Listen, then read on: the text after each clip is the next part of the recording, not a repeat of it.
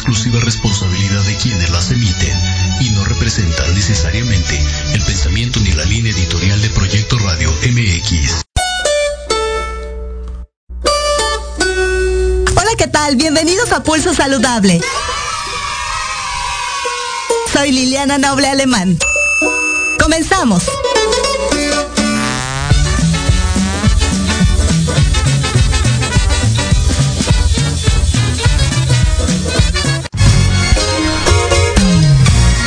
Saludable, cuidando tu estilo y forma de vida.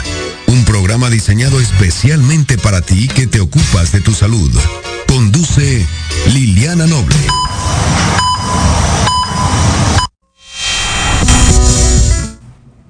4 de la tarde con 7 minutos, 16 horas con 7 minutos. Muy buenas tardes, tengan todas y todos ustedes. Soy Liliana Noble Alemán y le doy la más cordial bienvenida al pulso saludable del día de hoy. En este jueves 26 de mayo de 2022, la temperatura 31 grados centígrados. A ver si me ayudas a bajarle el fondo, mi queridísimo Diego Corazón, para que pueda escuchar lo que estoy diciendo. Hoy tenemos un programa bastante interesante. Vamos a platicar con el doctor Centeno, el director general del ISTE quien nos va a dar información importante. Además, también recordarán ustedes que hicimos la transmisión del mensaje de la inauguración de la eh, reunión número 75 de la Organización Mundial de la Salud, donde nos está representando o está representando la delegación mexicana el subsecretario de Prevención y Promoción de la Salud, el doctor Hugo López Gatel Ramírez. Vamos a escuchar más adelante este mensaje tan interesante y también toca hablar del Día Mundial sin Tabaco y por supuesto tenemos hoy dos invitados, invitadas, sus especiales. Vamos a platicar también con ellos con una pequeña mesa de debate. Así es que todo ello y un poquito más en el pulso saludable del día de hoy. Comenzamos.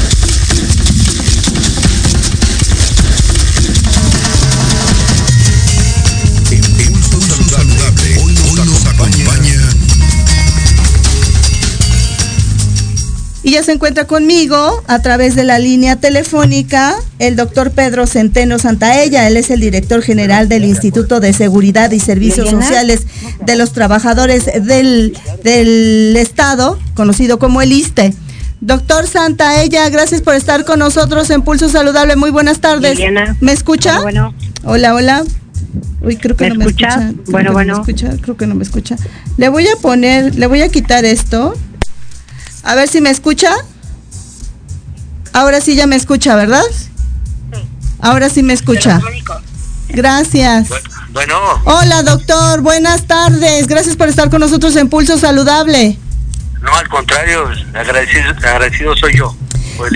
Doctor, cuéntenos, por favor, es, en estos meses usted al frente de esta institución, una de las instituciones pues también tan complejas como el Seguro Social por la cantidad de derechohabientes que, que la integran, pero además la cantidad de hospitales y el trabajo tan enorme que, que se está realizando. Y usted desde que entró a esta institución eh, decidió hacer una gira para conocer el estado de primera mano, de primera voz, recoger las impresiones y verlo usted sobre cómo está actualmente el ISTE. ¿Cuáles serían estas primeras impresiones en un primer corte de caja, estos retos a los que se enfrenta usted al frente de esta institución? Bueno, pues cuando llegaban desde el punto de vista médico, no válgase la comparación, pues en terapia intensiva, todo el ISTE. Hoy está en terapia intermedia y esperamos dejarlo bien rehabilitado en esa línea estamos. Yo creo que uno de los problemas fundamentales en el ISTE tiene que ver con poner orden para poder dar un mejor servicio. Y por supuesto, la orientación que hemos tomado hoy a través de la instrucción del presidente de México, el señor López Obrador, pues es recorrer nuestras clínicas de primer nivel, que son 1075 en todo el país.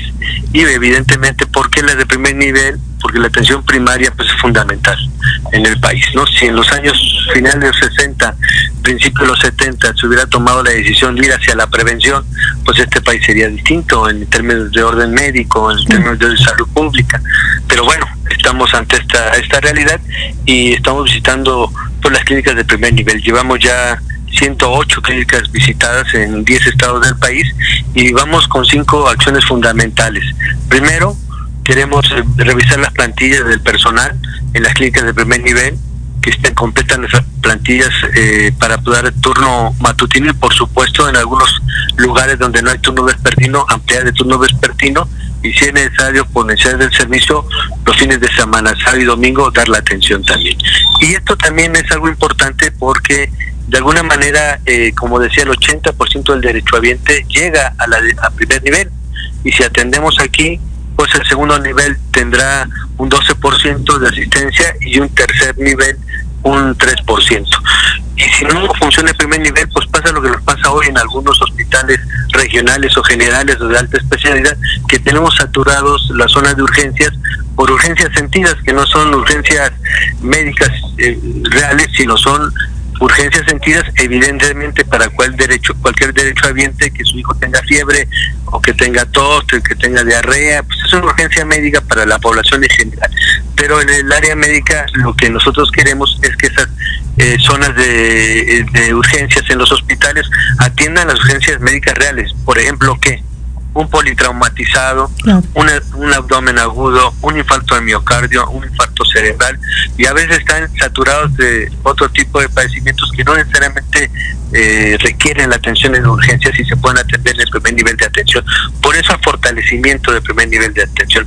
Pero además estamos ampliando dos servicios que son muy importantes que tienen una alta demanda. Uno que tiene que ver con el tema odontológico, o sea, necesitamos en el primer nivel tener la atención sí de los derechohabientes para su atención porque es un tema de orden también preventivo muchos de los padecimientos entran por la boca.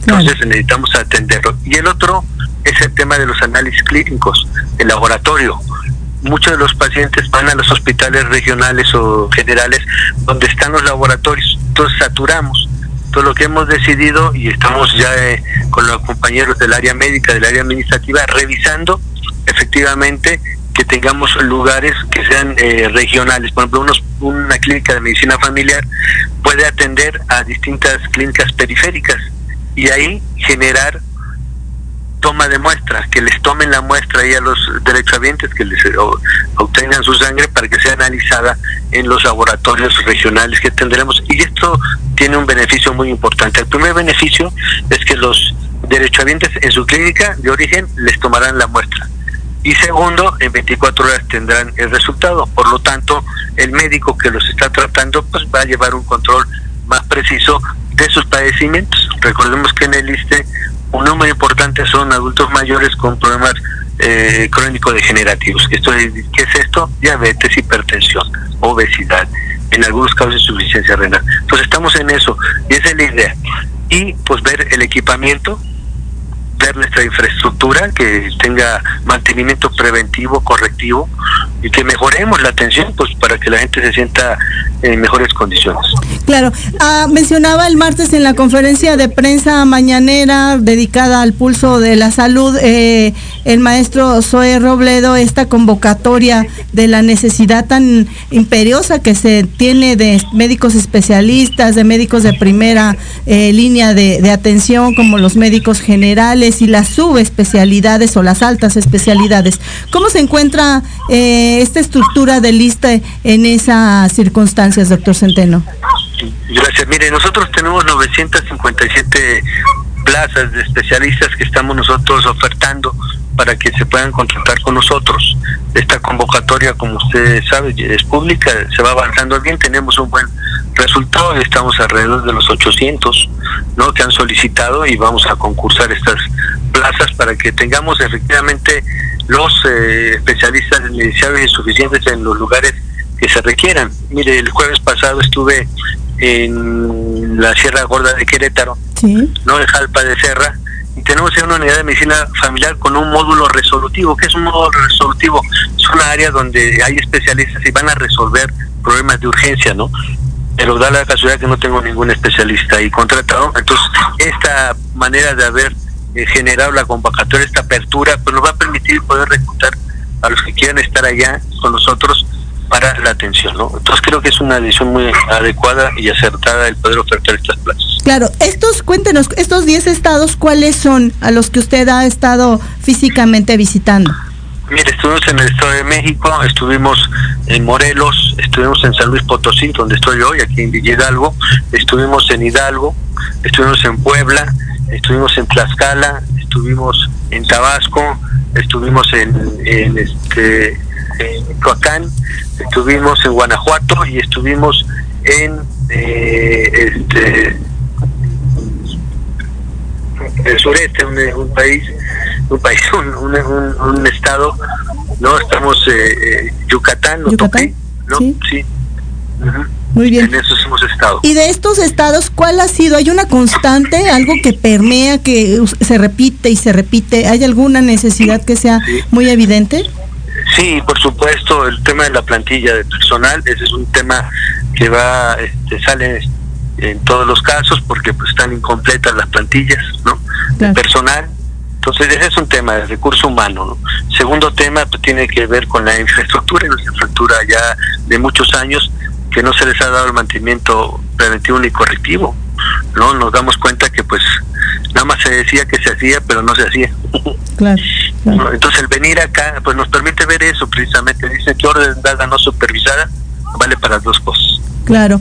Doctor, yo no, yo no pertenezco a este sistema de trabajo y no tengo, nunca he tenido acceso a una clínica de atención por parte del ISTE, pero lo que sí me ha tocado ver, y la verdad es que me da mucha alegría y mucho regocijo, contar con gente tan experta y tan interesada como usted. Lo vimos cuando estuvo al frente de Birmex, ahí desde muy, muy adentrada la madrugada, esperando los aviones con los embarques de las vacunas, y hoy usted ahí desde la trinchera cubriendo el evento para conocer cómo están las situaciones y la verdad es que es de, destacarse, pocos funcionarios hacen esta labor. ¿Qué lo motiva a, no mandar una comitiva y decidir estar usted en esta agenda que, seguramente le ha llevado mucho enriquecimiento para poder hacer estructura ideal para poder fortalecer este sistema de atención.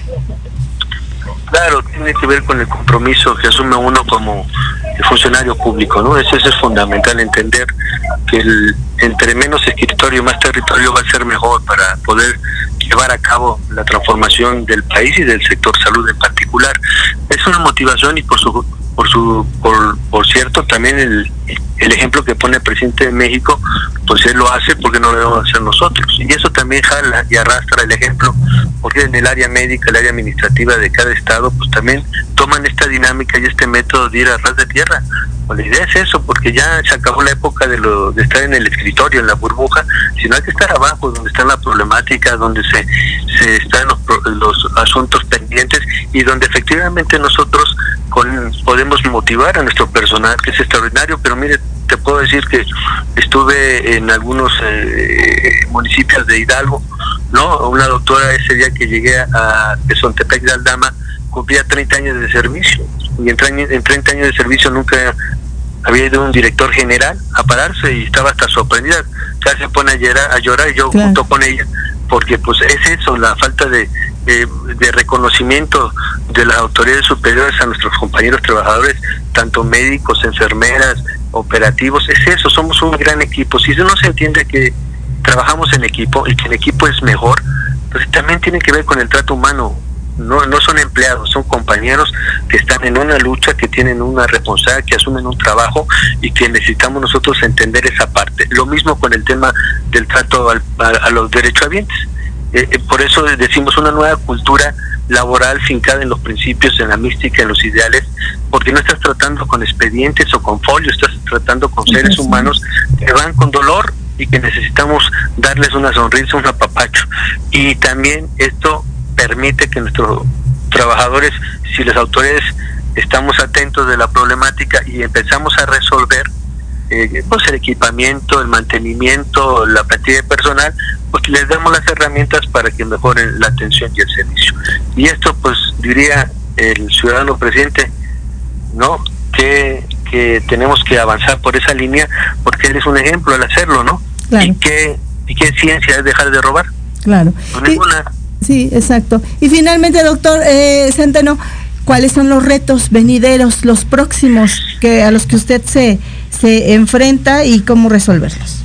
Primero, dejar un primer nivel de atención fortalecido en el ISTE, la atención primaria y volcar la visión hacia el tema preventivo. Hoy el sistema de salud tiene una visión curativa y entonces nosotros queremos cambiar ese paradigma irnos hacia la prevención y el primer paso es fortalecer la atención primaria en el ISTE y es donde estamos ahorita, ¿no? Vamos hacia eso porque tenemos tres niveles, ¿no? De atención primaria, que son estas unidades de medicina familiar, eh, el segundo nivel que son hospitales generales, regionales, tercer nivel alta especialidad, 20 de noviembre, pues entonces empecemos a poner orden y se empieza orden desde abajo hacia arriba. Muy bien, ¿cuál sería su mensaje final en esta tarde de Impulso Saludable, doctor Centeno? Primer lugar decirle a los derechos del ISTE, a los ciudadanos en general, que el empeño es garantizar el derecho humano a la salud, que es una convicción, son principios y que lo vamos a garantizar con acciones en concreto, mejorando el servicio, mejorando la atención, mejorando el abasto y mejorando nuestra infraestructura. Doctor, como siempre un placer platicar con usted y próximamente espero verlo, aunque sea en la conferencia de prensa del presidente. Le mando un abrazo y un beso. Cuídese mucho, por favor. Igual a ti un, fuerte abrazo a la distancia y gracias por el interés. Gracias, doctor. Hasta luego. Buenas tardes. Tuvimos que utilizar el celular porque ha, sido complicada la comunicación con el director general de, del ISTE porque ya lo decía él que se encuentra en una zona alejada de la ciudad capital. Ya son 10 los estados que ha visitado, 108 los centros de atención y muchísimas, muchísimas las cosas que hay que hacer, pero como él menciona, lo más importante ahora es fortalecer el, el sistema de, de atención de primer nivel y también eh, fortalecer esta atención de materia preventiva y no curativa como actualmente ocurre. Ahí la voz del doctor Pedro Centeno Santaella, director general del Instituto de Seguridad y Servicios Sociales de los Trabajadores del Estado. Usted lo conoce como el ISTE. Cuatro de la tarde con 23 minutos de este 26 de mayo de 2022, la temperatura 31 grados centígrados. Los invitados dicen que qué calor. Pausa, vengo.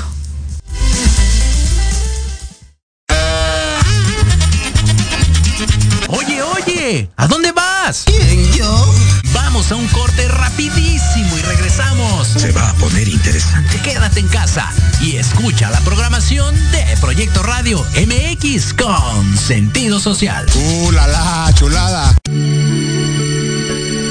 Tardes de café con Los Ángeles. Es una invitación a mirar en ti esa luz que a veces no podemos encontrar. Yo soy Marta Radio MX, con sentido social.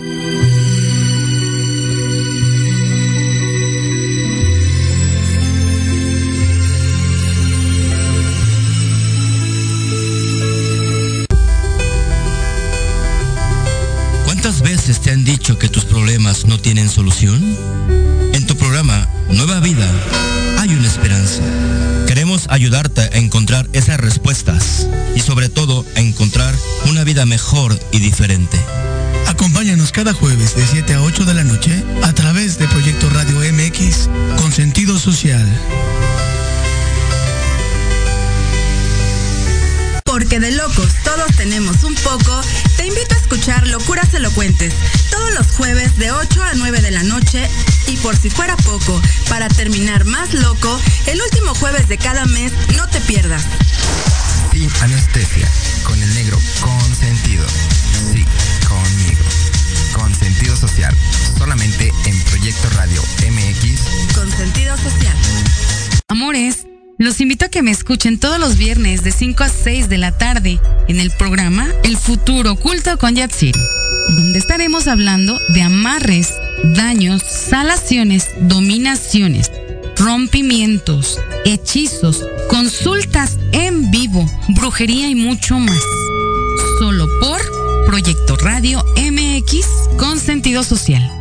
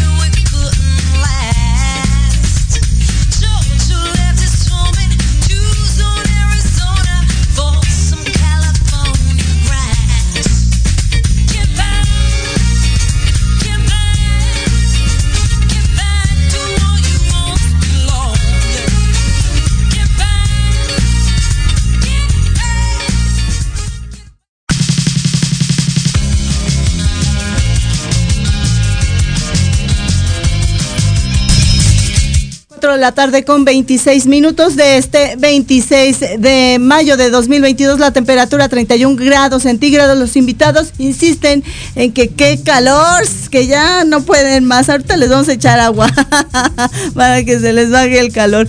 Oigan, eh, resulta que el doctor eh, Hugo López Gatel Ramírez, el subsecretario de Prevención y Promoción de la Salud, se encuentra en la, en la una de las sedes de esta eh, Organización Mundial de la Salud. Ellos están conmemorando por primera vez después de dos años de pandemia una más de sus reuniones académicas, la número 75.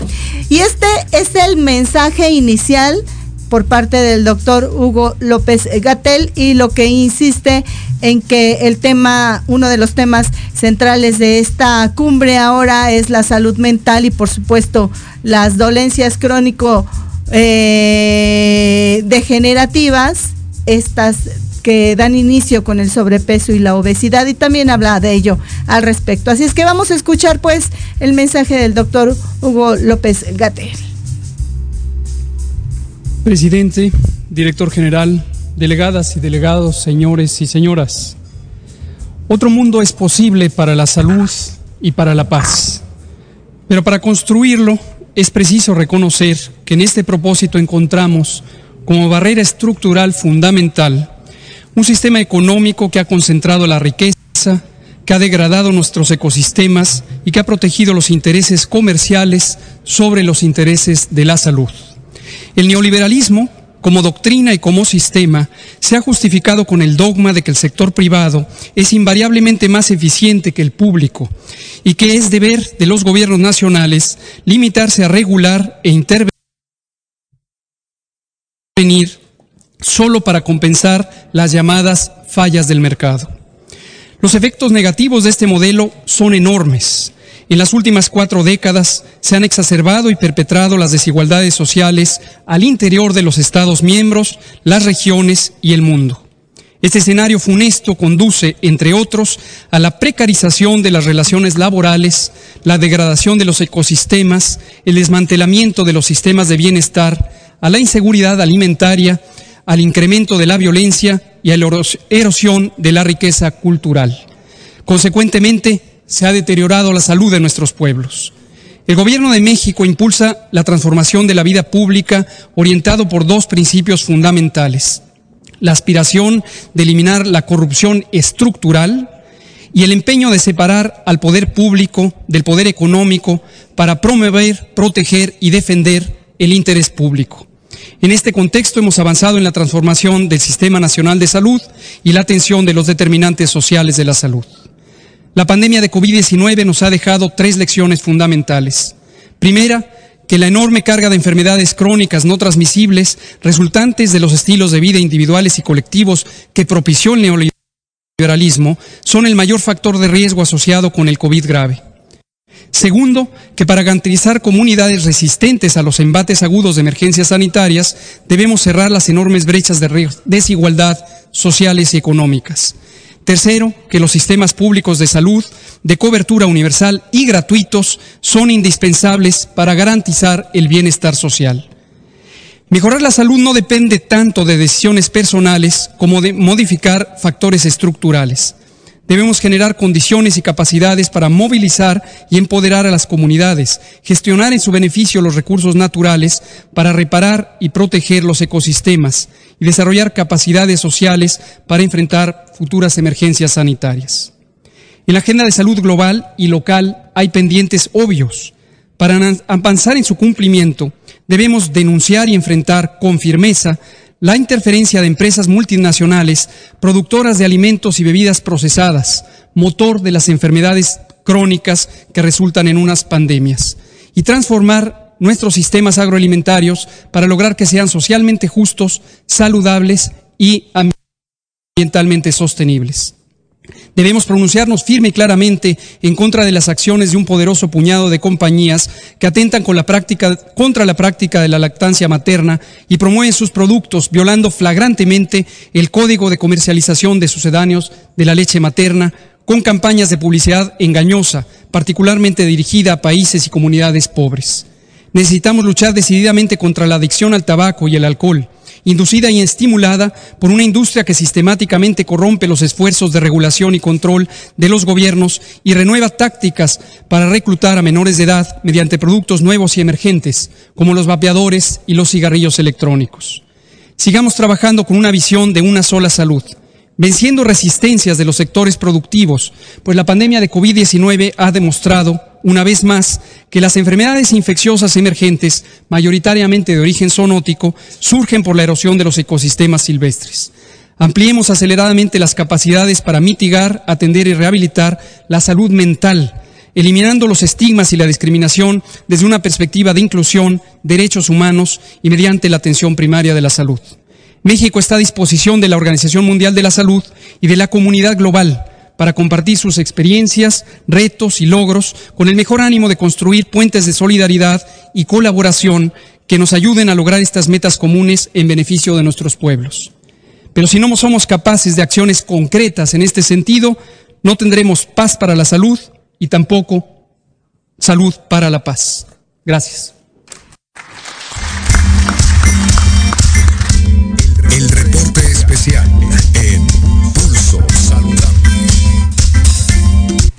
Paz para la salud y salud para la paz. El mensaje final con el que cerró esta intervención, la primera de varias que paulatinamente le iremos presentando del doctor Hugo López Gatel Ramírez. Y ya se encuentra conmigo a través de la alternativa de Zoom, Juan Núñez Guadarrama, él es coordinador de coaliciones en la organización Salud Justa y Sustentabilidad AC, y vamos a platicar con él, usted ya lo conoce, eh, sobre el Día Mundial sin Tabaco 2022, cuyo lema, Juan, es Tabaco, una amenaza para nuestro planeta. Buenas tardes, como siempre, un placer platicar contigo, Juan. Sí, el placer es mío, Liliana, estar contigo y con tu vasto auditorio.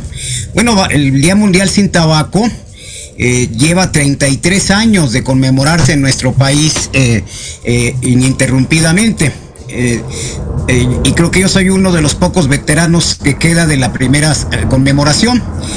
Te comento que en, 1989, el primer año que se festejó, por decirlo así, el Día Mundial sin Tabaco, hubo una conferencia de medios en la Secretaría de Salud y un curso para neumólogos en la Facultad de, de Medicina de la UNAM y párale de contar.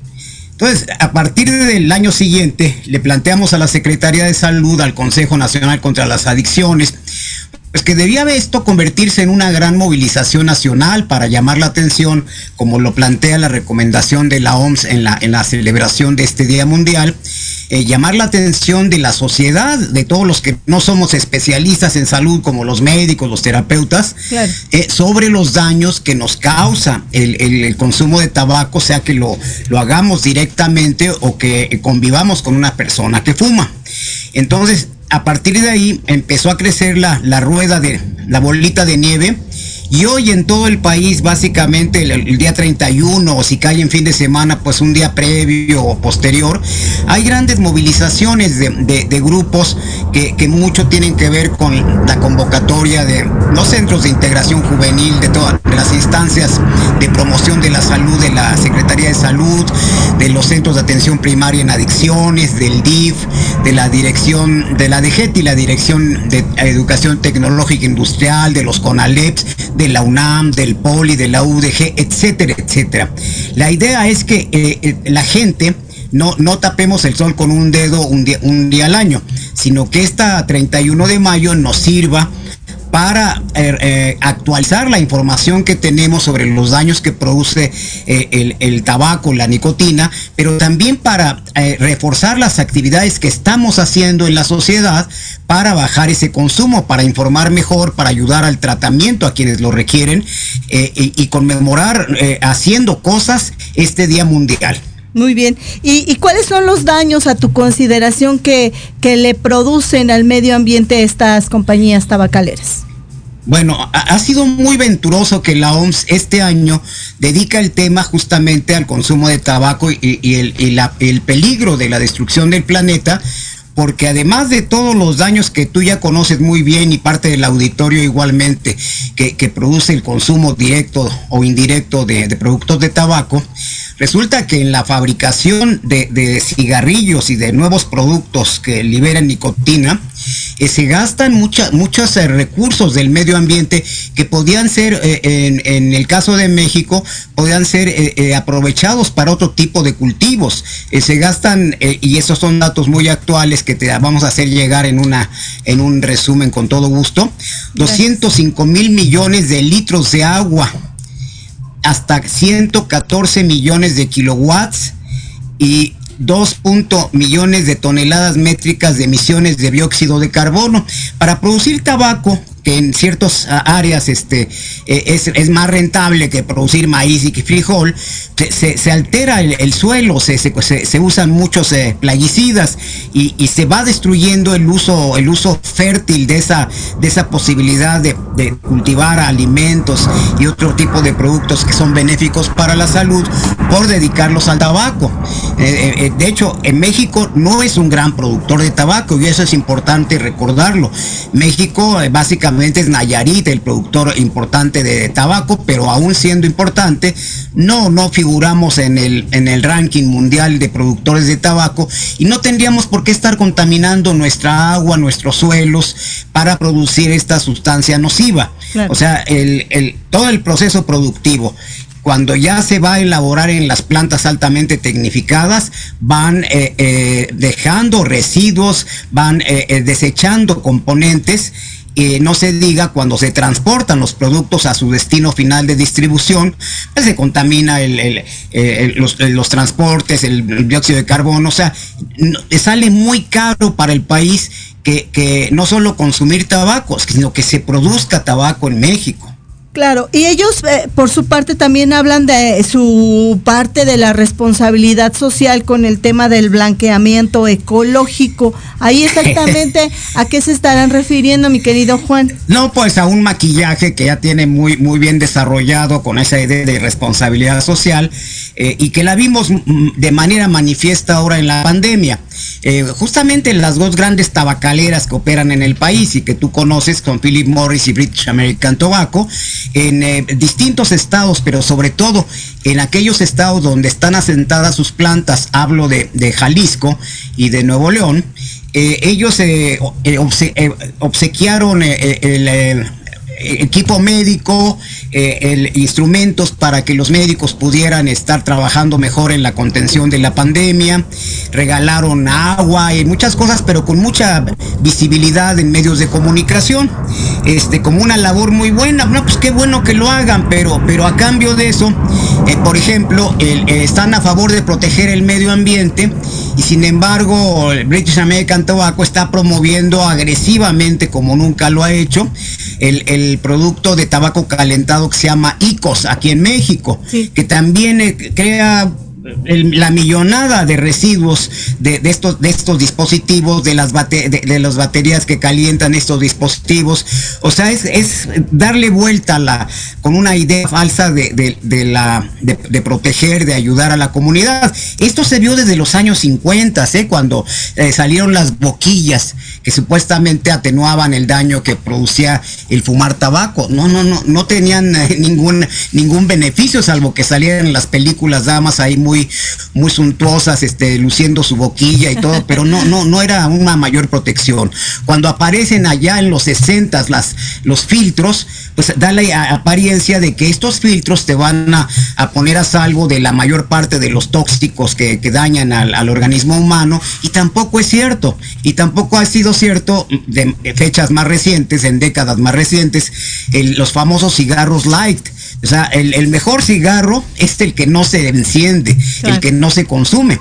¿Verdad? De ahora que, las tabacaleras han dado el giro para promover los nuevos productos que liberan nicotina y que tanto eh, seducen a los jóvenes, eh, eh, porque ya están ellos a favor de que haya un futuro libre de humo de tabaco. De humo de tabaco, pero no de tabaco de nicotina tampoco, sino ahora la, idea es consumir eh, la nicotina y el tabaco calentado en estos dispositivos electrónicos muy modernos y atractivos y, consumir eh, eh, nicotina líquida, que no sabes cuánto estás tú llevando a tu organismo como lo pudieras ver en una cajetilla de cigarros. Oye, fumé cuatro, cinco una cajetilla, acá no Entonces es un riesgo tremendo que no nos vamos a dar cuenta de la envergadura de este riesgo hasta que pasen varios años y se documenten estos daños que producen y que van a seguir produciendo los nuevos productos y obviamente sin que haya desaparecido el tabaco combustible, el tabaco original que tanto ha estado en la, inclusive en la cultura popular de nuestro país. Claro. Juan, como siempre, aprendemos muchísimo de ti. Gracias una vez más por participar. no, muy amables. Un abrazo, un abrazo al auditorio. Muy Te mando un abrazo. Gracias. Buenas Gracias. tardes. Ahí la voz de Juan Núñez Guadarrama, coordinador de coaliciones en la Organización Salud Justa y Sustentabilidad AC, con este tema del Día Mundial sin Tabaco. 4 de la tarde con 42 minutos, mucho calor, 26 de mayo 2022. Y Lupita, ¿qué creen? Ya llegó. Pausa.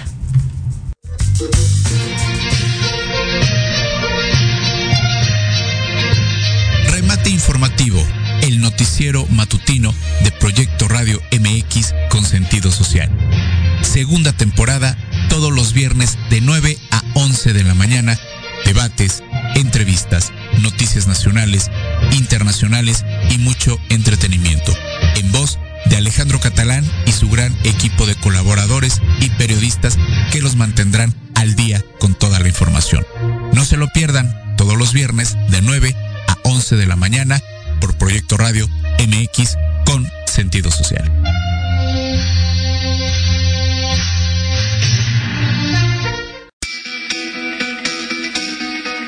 Te esperamos todos los viernes de 11 a 12 del día en PIT 40, Parada Obligada, con temas de interés para todos como balance y equilibrio, control de emociones, salud integral, inteligencia emocional, estilo de vida para lograr tus metas. Un programa creado para y por personas de 40 y más, o sea, chavorrucos. Solo por Proyecto Radio MX, con sentido social.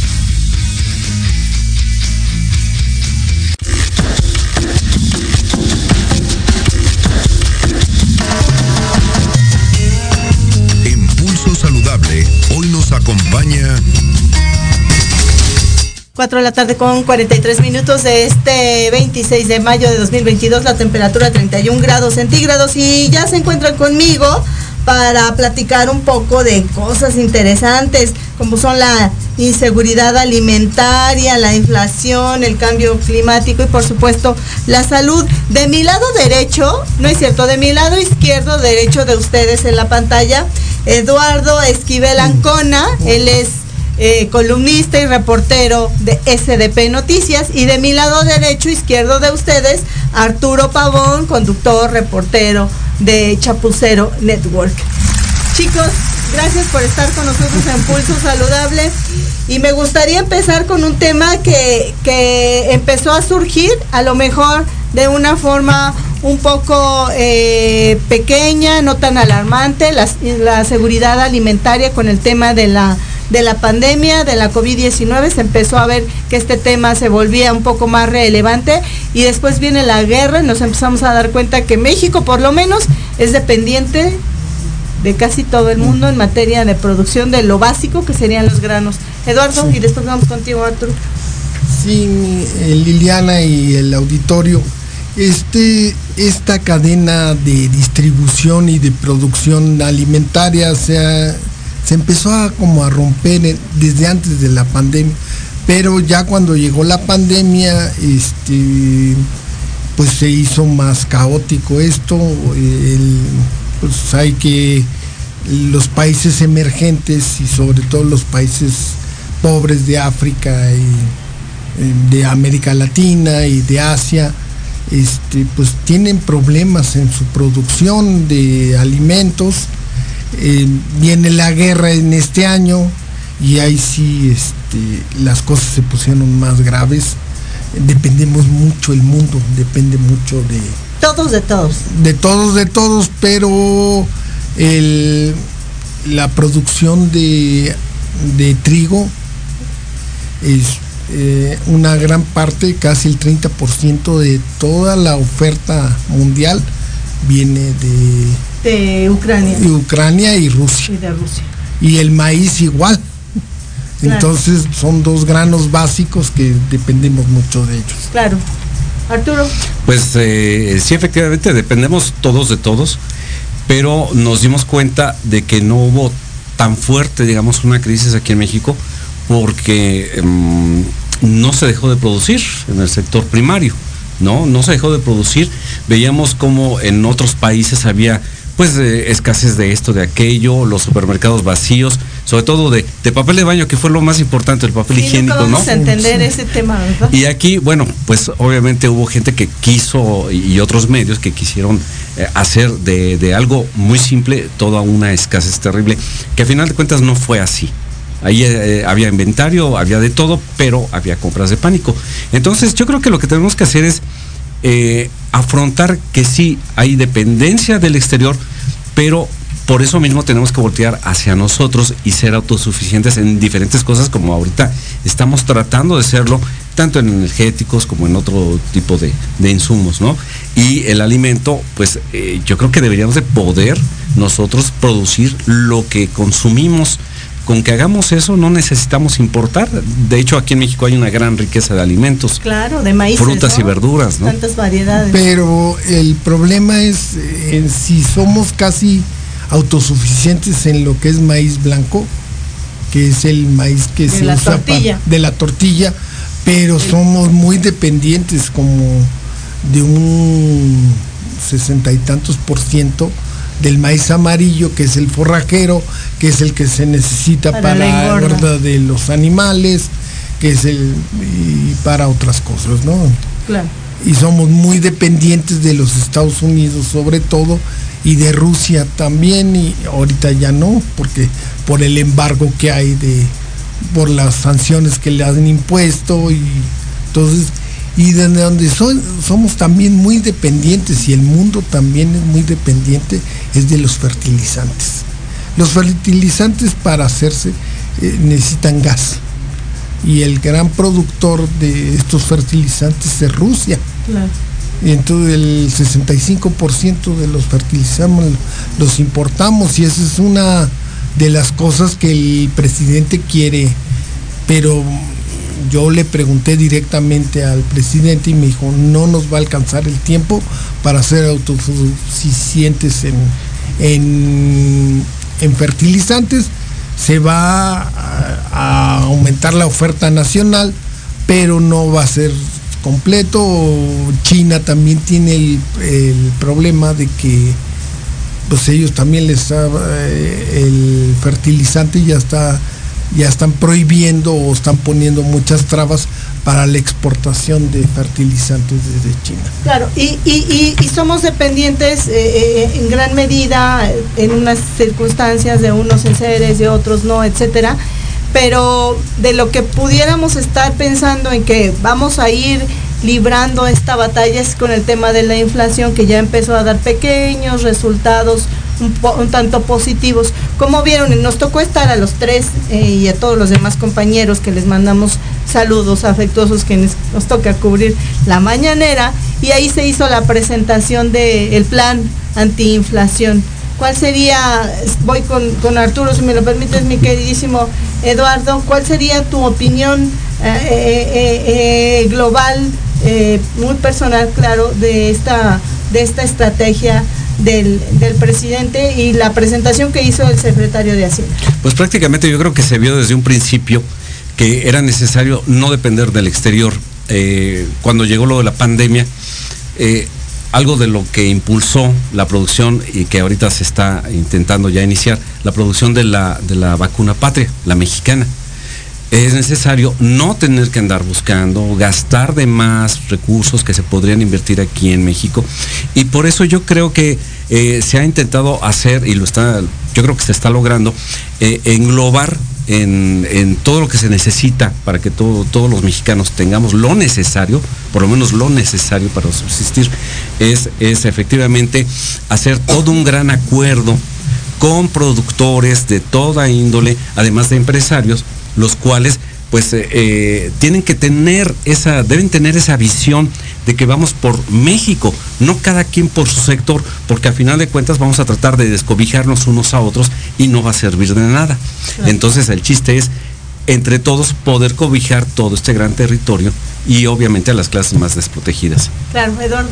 Mira, este, la inflación no es algo que surgió en México y como lo quiere la narrativa de, de varios programas de decir que solo en México hay eh, una inflación y los alimentos están encarecidos solo en México. Solo en México. Esto es un problema mundial, es por lo que ya habíamos dicho, por la eh, por la falta de oferta de, de, granos básicos de Ucrania y Rusia, por la otra cuestión es eh, los fertilizantes que son muy necesarios para la producción. Entonces este es un problema mundial, estamos importando esta inflación. Eh, otro problema son los energéticos, o sea, el transporte se ha encarecido por, por que los energéticos han, los combustibles han subido de precio de una manera impresionante, impresionante. Algo de lo que ha hecho el presidente Andrés Manuel López Obrador, que está saliendo, es un subsidio al consumo de, gasolinas y de diésel.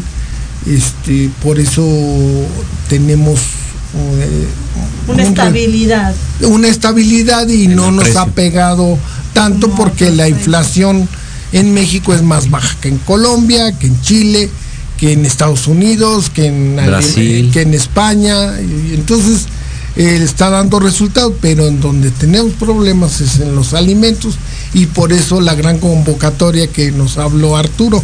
Sí, a los productores de todas las zonas norte, centro y sur para que se haga eh, producción para el autoconsumo, enfocarse para eso. Exacto, y no estar eh, dependiendo, como se ha mencionado durante esta charla, de, otros países y no es malo depender, pero en circunstancias como pandemias o como guerras, la dependencia no resulta ser nada benéfica. Le recuerdo a la gente que estamos platicando con Eduardo Esquivel Ancona, él es columnista y reportero de SDP Noticias de mi lado izquierdo derecho de su pantalla y de mi lado derecho izquierdo de su pantalla con Arturo Pavón conductor y reportero también de El Chapucero Network, sobre estos temas que son de interés global y, y por supuesto que, que atañen a todo México, la pandemia y luego lo que sigue de la pandemia, la guerra y la pospandemia de la pandemia tiene que ver con el cambio climático que se está afectando y dice la Organización Mundial de la Salud que la primera evidencia de la pospandemia de la COVID-19 es la salud mental, la ansiedad y la depresión. Sí. querido Eduardo. Mira, este, acabas de tocar un punto muy importante también que esto va contra la producción de alimentos, que es el cambio climático. Hay muchas zonas, inclusive en México, de sequía, una sequía espantosa, que eso va contra la productividad en el campo de, eh, y la, eh, la pues y los granos básicos de ganadería, de la, apicultura también le pega, a todo, a todo les pega esta, esta, este cambio climático y la pandemia y la guerra con este nos está volviendo dependientes otra vez del carbón este, para generar energía eléctrica. En, en la, en la Unión Europea dependen del gas de Rusia. Entonces, como no hay este gas, pues están volviendo al carbón. En Estados Unidos, contra todo lo que se cree, es, el país que más contamina. contamina eh, los contaminantes de México son mucho menores que, que los de Estados Unidos y que los de Canadá, de que los de Alemania es esa falsa creencia de que aquí en México somos los que contaminamos, Este, solo tenemos tres plantas de carbón, pero esto nos está afectando en, eh, este cambio climático, en la producción y en, el, y en lo que es la transición a este cambio climático nos está afectando en la producción de granos y en el cambio, eh, en la transición energética que necesitamos. Claro. Y también, bueno, sobre lo que decías de la salud mental, es muy importante, se ha insistido enormemente que los estudiantes tenían que regresar rapidísimo a, clases porque pues eh, la socialización es muy importante para el ser humano. El ser humano es, es sociable. Entonces, el mantenerse lejos de otras personas le incapacita para poder negociar, hablar, eh, entablar una relación, ¿no? De hecho, dicen algunos médicos que estos niños que nacieron en la pandemia y que no han comido, no han conocido, perdón, el mundo como nosotros, no han socializado como nosotros, eh, van a tener en, el, en, el, mediano corto plazo eh, algún tipo de carencias, ¿no? Y nos hemos dado cuenta hoy ¿no? Todos, eh, que, el tema de ir a la, al kinder primaria y tal vez hasta la, secundaria es, es, un tema tal vez 70% de la socialización, del aprendizaje, del, del pertenecer y la otra parte, por supuesto, del tema de educativo. En 30 segundos, ¿Cuál sería tu mensaje final, mi querido Eduardo? Eh, tienes toda, la, toda la razón. Este, eh, a los adolescentes, niños y adolescentes, les está pegando muy fuerte y va a tener consecuencias futuras en su salud mental. Está con este aislamiento y está. Y bueno, yo, nada más comentarles, pues eh, la pandemia ya se va a quedar, va a ser endémico, va a ser cada año, igual que una influencia, un catarro hay que aprender a vivir con eso, no podemos detener la producción, no podemos detener nuestra vida social, no podemos detener nuestras relaciones interpersonales. Así que, pues hay que echarle ganas y fuera el miedo. Muy bien. ¿Dónde te puede seguir la gente y dónde te puede leer? Ah, mira, yo escribo en SDP Noticias. Eh, estoy también y me pueden buscar en Twitter, es Esquivel Ancona guion bajo y en Facebook igual y en, SDP leerlo. y verlo en las mañaneras. y verlo en las mañaneras con el tema económico. ¿Y tu corazón? Yo, bueno, estoy en eh, mi canal de YouTube, es eh, Efecto Colateral, son temas de interés general. Y estamos en el Twitter, burlándonos siempre de los conservadores, eh, como Arturini T. Y en Instagram, con una buena propuesta fotográfica, ojalá que les guste, estoy como Arcturus PC. Arcturus como la estrella, con C, Arcturus PC. Muy bien. Pues con esta información me toca despedirme, no sin antes recordarles que tenemos una cita la próxima semana. Gracias Alan, gracias Lupita. Soy Liliana Noble Alemán. Síganos en redes sociales en Pulso Saludable y por supuesto, quédese con la programación de Proyecto Radio MX. Adiós.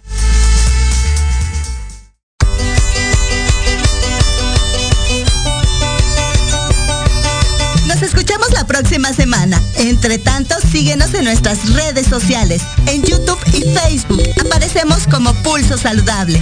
Y comparten nuestro programa del día de hoy. Hasta la próxima.